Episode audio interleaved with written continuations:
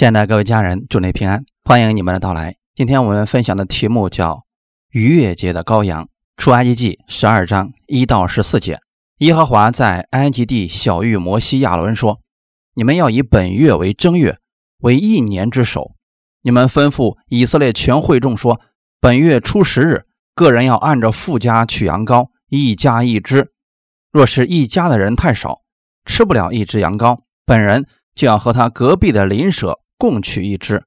你们预备羊羔，要按着人数和饭量计算，要无残疾、一岁的公羊羔。你们或从绵羊里取，或从山羊里取，都可以。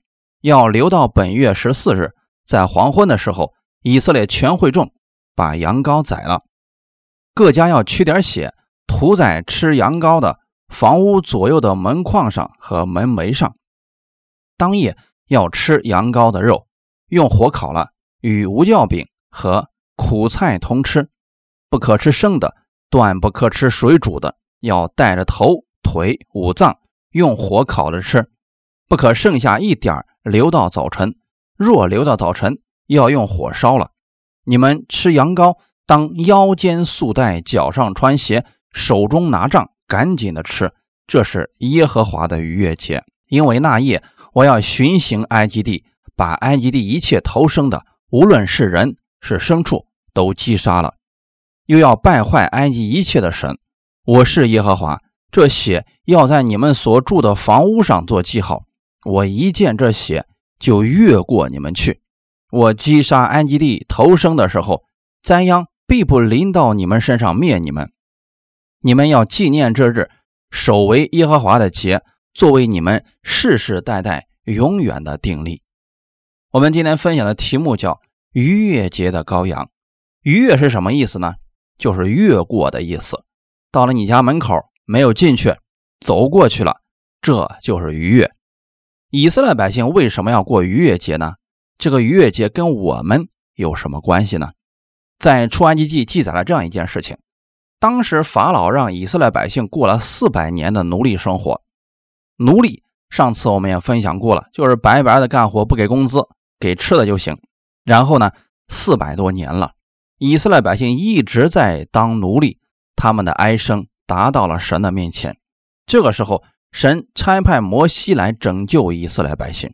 一开始的时候，法老根本不愿意让以色列百姓离去，因为白白干活，谁肯放他们走呢？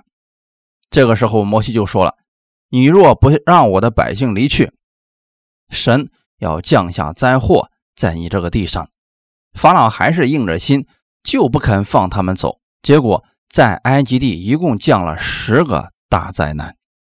第十个灾难是什么呢？摩西警告法老说：“如果今天你再不放以色列人走的话，灾祸要临到你的身上，就是击杀所有埃及地的长子。”这个就是逾越节所发生的事情。神又是如何分辨哪些人是他的百姓，哪些人是埃及人呢？神不是说到你家一看，哎呀，你的祖宗是谁啊？你说亚伯拉罕，行，回答对了，过去吧。不是这样的，神用了一个方法，而这个方法正是以色列百姓能够免过被击杀的得救之法。首先，我们来分享一下，我们要明白三件事情。第一件事情，逾越节的羊羔，它。只是一个影子，实体是谁呢？耶稣基督。第二，这里边提到了无教节，教或者孝都对。无教节是什么呢？无教就是代表没有罪。无教节里边吃无教饼，教预表的是罪邪恶。第三个是我们要知道的，在这逾越节当中，这个羊羔要被杀了，以色列百姓就是因着羊羔的血。免去了神的愤怒，免去了被击杀。我们今天分段来看一下逾越节的羊羔，我们分两次来讲。所以今天我们先讲上半部分，等下一次的时候，我们来讲下半部分。我们分享第一点，从死亡中分别出来。第十一章的四到七节，摩西说：“耶和华这样说：约到半夜，我必。”出去巡行埃及遍地，凡在埃及地从做宝座的法老到末子后的婢女，所有的长子以及一切投生的牲畜都必死。埃及遍地必有大哀号。从前没有这样的，后来也必没有。至于以色列人中，无论是人是牲畜，连狗也不敢向他们摇舌，好叫你们知道，耶和华是将埃及人和以色列人分别出来。弟兄姊妹，我们经常会讲到圣洁，这个圣洁不是人努力得来的，是神将以色列百姓与埃及人分别出来，将他们分别为圣。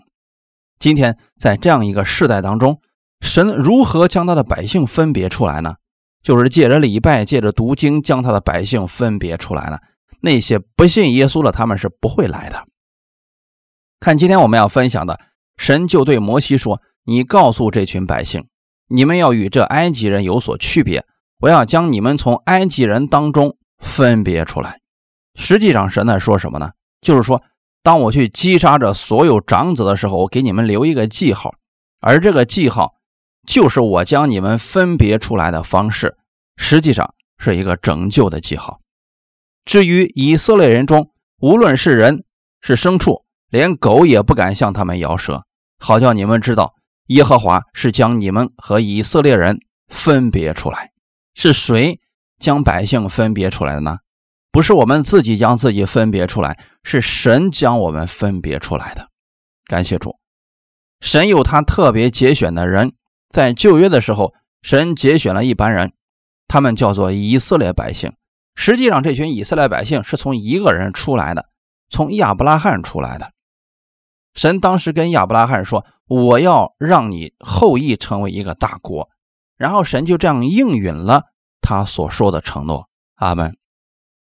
今天我们看，这些人是被神分别为圣的，这群人是从死亡当中被分别出来做他百姓的一群人。以弗所书第一章第四节说：“神从创立世界以前，在基督里节选了我们。”今天我们不要问神为什么不节选其他的民族，只拣选以色列人，这是不是有点不公平呢？你别忘了，今天的你却是在这一群人当中。全世界六十多亿人当中，神却拣选了你，从这么多的人群当中将你分别出来，归给了耶稣基督。哈利路亚！同样的，也是把你从死亡当中分别出来的。然后我们来看，神用什么样的方法将人分别出来？有什么样的记号呢？耶和华在埃及地小谕摩西和亚伦说：“你要以本月为正月。”你看神的拯救方法是什么呢？以本月为正月，为一年之首。神用什么样的方式救人，不经过死亡呢？用的是一只羔羊。神用一只羔羊救赎了以色列百姓，脱离了死亡。那么今天我们又是如何得救的呢？我们也是通过那只羔羊的实体，就是耶稣基督。所有的人都要通过耶稣基督，从而免去死亡。阿门。全世界。也只有耶稣这样一个人，他被称为基督，被称为是神的羔羊。哈利路亚！在约翰福音第一章里边，施洗约翰对耶稣说：“看呐，神的羔羊。”在启示录当中，十三章的第八节说：“他就是被杀的羔羊。”那个他指的就是我们所信的耶稣基督。那么神为什么说你要以本月为正月？其实我们都知道。那个正好是四月份或者三月份的时间，神说，在这个月定为正月，为一年之首。为什么不从一月份开始计算呢？为什么不从八月份、九月份？为什么要从三月份开始来计算呢？以色列百姓没有阴历和阳历之说。我们往下看，为什么神要这样计算呢？因为这个时候是他们得救的时候，这个月是他们得救的月份，所以神把这个月称之为正月。就是告诉我们，没有得救的人，他们都不被神数算，他们的日子是在虚空当中的。你还记得传道书里边提到最多的一个词是什么吗？虚空的虚空，一切都是虚空。所罗门到最后发现，这一切都是虚空，不是所罗门没有享受吃的、喝的、用的，他都享受了。为什么他说是虚空呢？因为在神的眼中，他的这些全部被计算了，这是很可惜的事情。他的年日被神给忽略了。那么，在一个人没有得救之前，他的日子不被神所计算。所以你不要看有些人四十岁也好，五十岁也好，只要他没有信耶稣得救，他的日子在神的眼中就是虚空的。但这个人从信耶稣的那一刻开始，神就开始纪念他的日子。也就是说，在他接受主耶稣的那一刻，神开始记录他的日子。就像圣经上所说：“你把一杯凉水给我弟兄中最小的一个，你就不能不得赏赐。”就证明在你得救之后。你的每一天，神都在计算当中。但是神计算的不是你所行的恶，乃是计算你为主所摆上的。你的恶，神没有计算。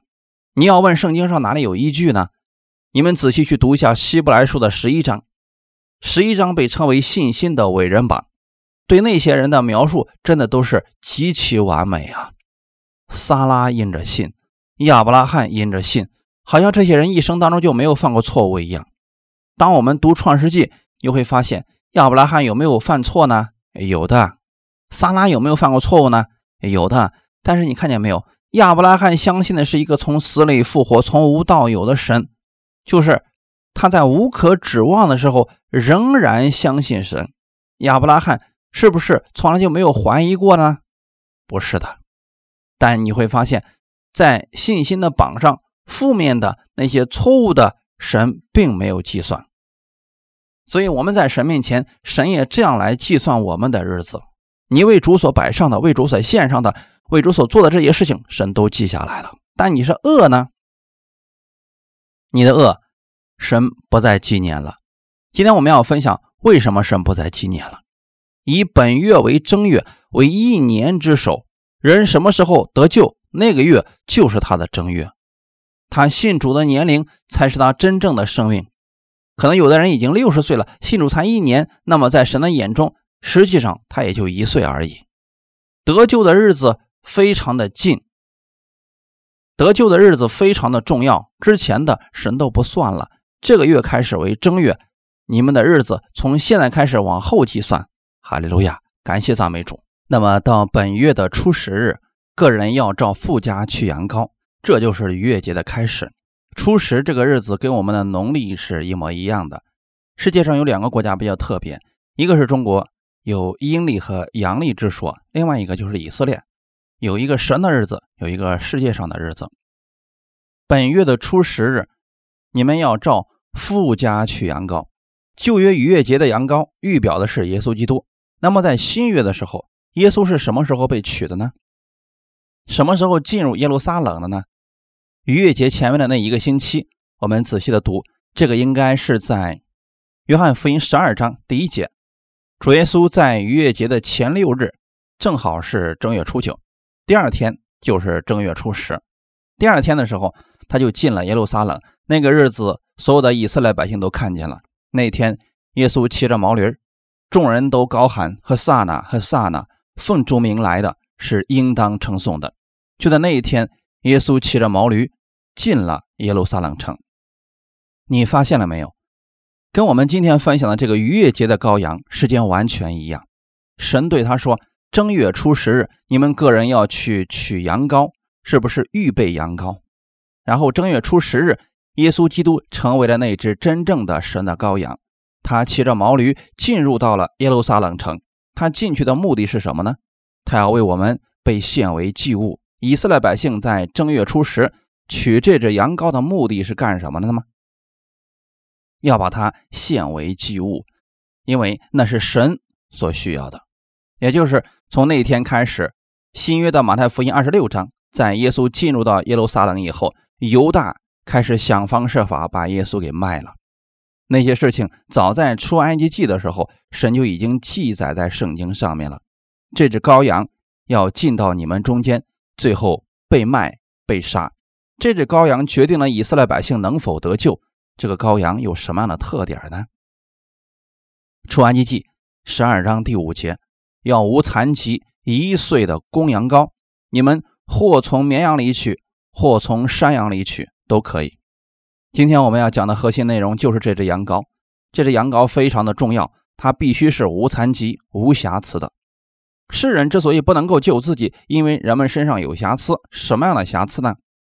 所有的人都落在罪恶当中了，而献祭的祭物必须是无瑕疵、无残疾的，因为世人都犯了罪，亏缺了神的荣耀，而主耶稣正是没有残疾、那无罪的羔羊。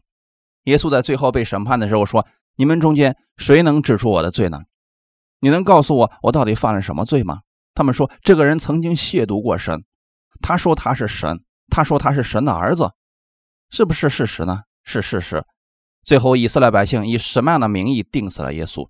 就是因为他说他是神的儿子，所以要处死他。耶稣有没有说谎呢？没有，他的确是神的儿子。耶稣基督就是旧约里边所说的那一只无残疾的羔羊。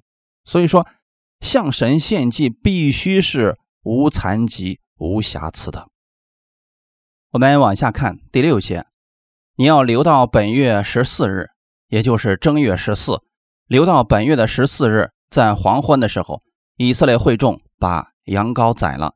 留到本月的十四日，在黄昏的时候，这个时间也是最重要的，因为我们的罪一定要被去掉，所以我们需要救主来救赎我们。弟兄姊妹知道，耶稣基督被称为是我们的救赎主。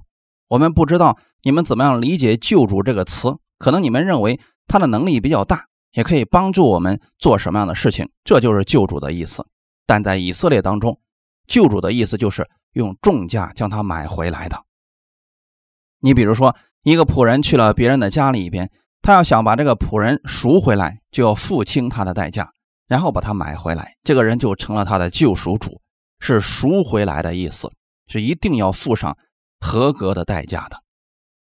过去我们没有信耶稣，属于亚当的后裔，因为我们被称为是罪人。我们怎么样才能脱离这罪人的身份呢？就是耶稣基督要为我们的罪价还上赎价，把我们买回来。在圣经当中，以弗所说的第一章第七节说：“我们借着爱子的血得蒙救赎，过犯得以赦免。”我们今天不被称为罪人，而被称为义人的原因是什么呢？是因为我们借着耶稣基督的血，我们就能够被救赎出来了。在哥林多前书第六章二十节也告诉我们说：“因为你们是重价买来的，耶稣用他的生命买回了我们的生命。感谢主，这就是救赎主的意思。他要把这个价格还上，把我们从罪恶当中赎回来了。这只羔羊要留到本月的十四日，在黄昏的时候被杀。我们来看新月，耶稣是什么时候死的？”在马太福音二十七章四十五节说：“从午正到深处，遍地都黑暗了。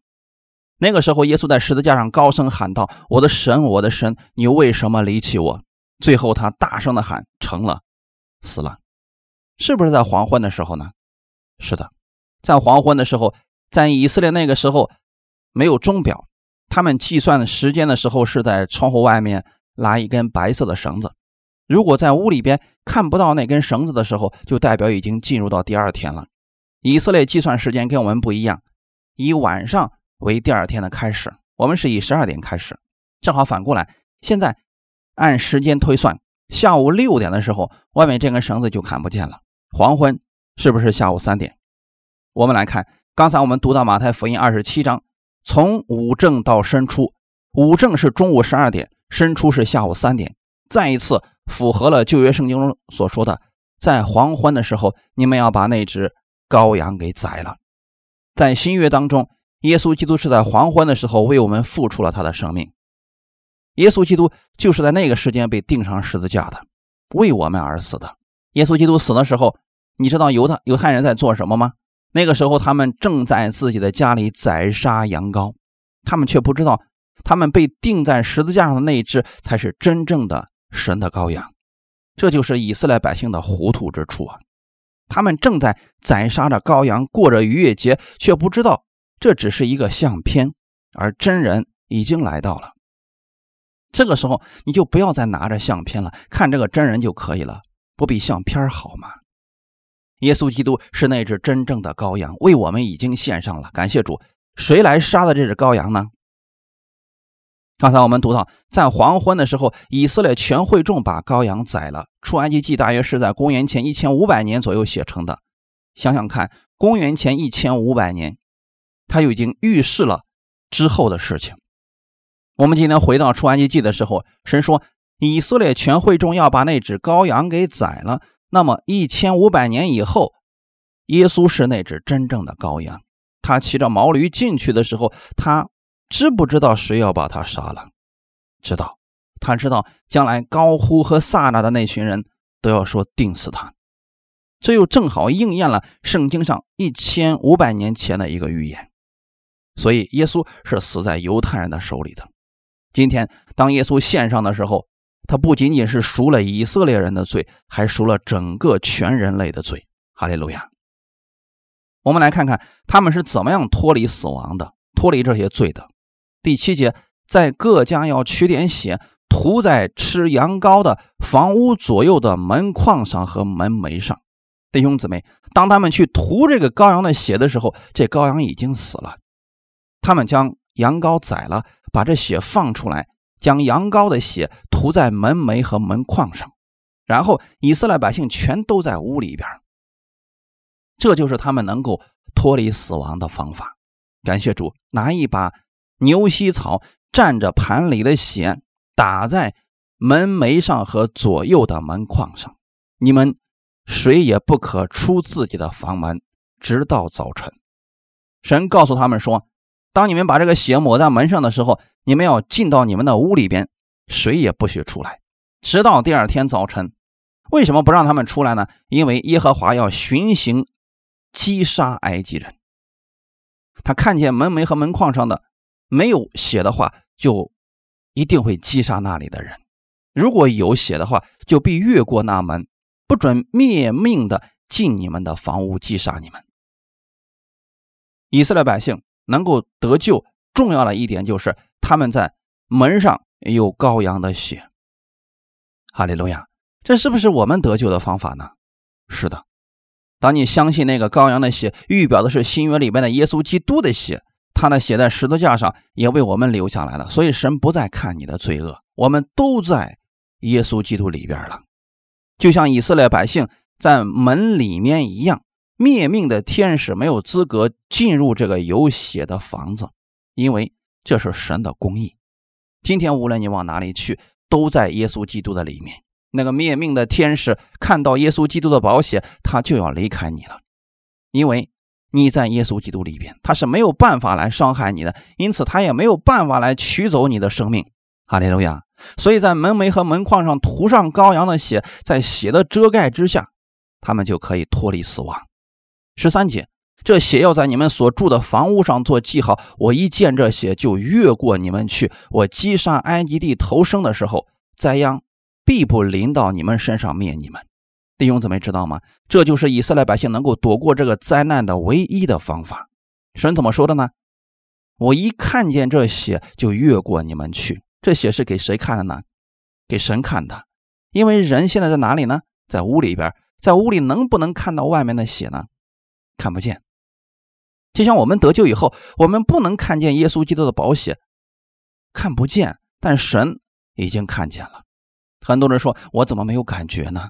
得救不是靠你的感觉。现在所有的以色列百姓都在屋里边，那个血在外面。当灭命的天使过来以后，他们看的不是屋里边是谁，他们是看门上有没有羔羊的血。将来神审判人进天国还是下地狱的时候，他不看你叫什么名字、长什么样，他是看你有没有圣灵。你不要说我怎么没有感觉，我怎么感觉没有圣灵？我怎么看不出来呀？这不是你来看的，是神在看的。你可能不明白这血的价值。你说今天以色列百姓知道这个血的价值吗？不知道，他们只是知道神说了要在这个门上抹上这羔羊的血，然后把它拍上去，躲在屋里边。但神看的是什么呢？这门上有血，所以我不再关注门里边的人有没有过犯。这就是我们得救的一个真实的过程。虽然你看不见，但是这个时候你要相信。你的门的外面已经有了羔羊的血，有了羔羊血的时候，你就可以免去死亡了。我们再想想，如果埃及人看到以色列人这样抹羔羊的血了，他们会问：你们做这个干什么呀？以色列人告诉他们说：今神今天晚上看到门上没有羔羊的血，就要击杀他的长子。好了，如果有一个埃及人，他也做了这样的事情，他会不会死呢？不会，因为神不看这个屋里边的是谁，他看的是这个门上有没有羔羊的血。反过来来想，一个真正的以色列百姓，他承认说：“我的祖宗是亚伯拉罕呀，我的祖宗从家谱上就可以看出来，我确实是一个以色列人。”没有关系啊，抹不抹这个血也是一样的呀。他会不会死呢？他一定会死。重点不是你的行为好，你从哪里来，重要的是你有没有这个羔羊的血。今天我们的得救也是这样的，这时候跟你的行为一丁点都没有关系。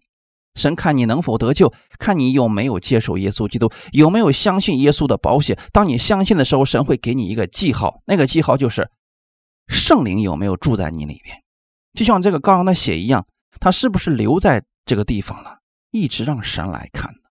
如果没有这个血，他不看屋里边是什么样的人，也许你确实没有犯罪，你会不会死呢？会的。人无论做多少善事，救济过多少人，救死扶伤，做了很多的好事，但如果你没有接受耶稣，结局还是死亡。这就是神的标准，这就是神拯救人的记号。这血就是神与人所立的约。在出埃及记二十四章第八节。摩西将这血洒在以色列百姓的身上，说：“你看，这是立约的血，是耶和华按着一切话与你们立约的凭据。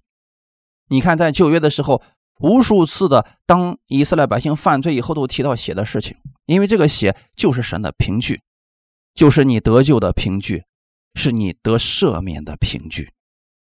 在这儿和弟兄姊妹讲一个小故事。有一次，穆迪跟一个人在谈耶稣。”穆迪告诉他说：“如果你相信了耶稣，你就得救了。”但是这个人就一直怕，怕什么呢？他怕他相信了还会下地狱，怎么办？因为我看不见呐。我今天相信了，我明天的生活和今天是一样的，我看不出来呀，我也感觉不出来。我总是害怕，我还会下地狱，怎么办呢？这时候，穆迪给他讲了很多很多，他还是有点怀疑，还是害怕。临走的时候，穆迪对这个人说：“你想想看，圣经上是不是？”有挪亚方舟的故事，他说是的。你想想，洪水来的时候，挪亚的一家人是不是都在方舟里边？这个人说是啊。穆迪又对这个人说：“你想想看，挪亚有没有害怕船自己会沉了呢？今天挪亚已经在方舟里面了，他还是担心没有人开船呀，这个船沉了怎么办呢？是不是够笨的呀？弟兄姊妹，你们已经在耶稣基督里边了，所以你们不要担心，你们还会掉到地狱里边去。”因为方舟的门是神关上的，不是挪亚想出去就能出去的。就像今天你得救了以后，你想从那里边出来，能出来的吗？是出不来的。就像方舟的门，神关上之后，挪亚听见外面有人喊：“让我们上去吧！”我们知道错了，我们愿意得救。挪亚可能会说：“我也想你们上来呀，可是这个门我打不开呀，我出不去啊。”你一旦得救了，就不会再沉沦了。就像这个血一样，只要你抹上了，你在屋子里边，你就不用再担心神那个灭命的天使会闯进来，他是永远不可能越过羔羊的血的。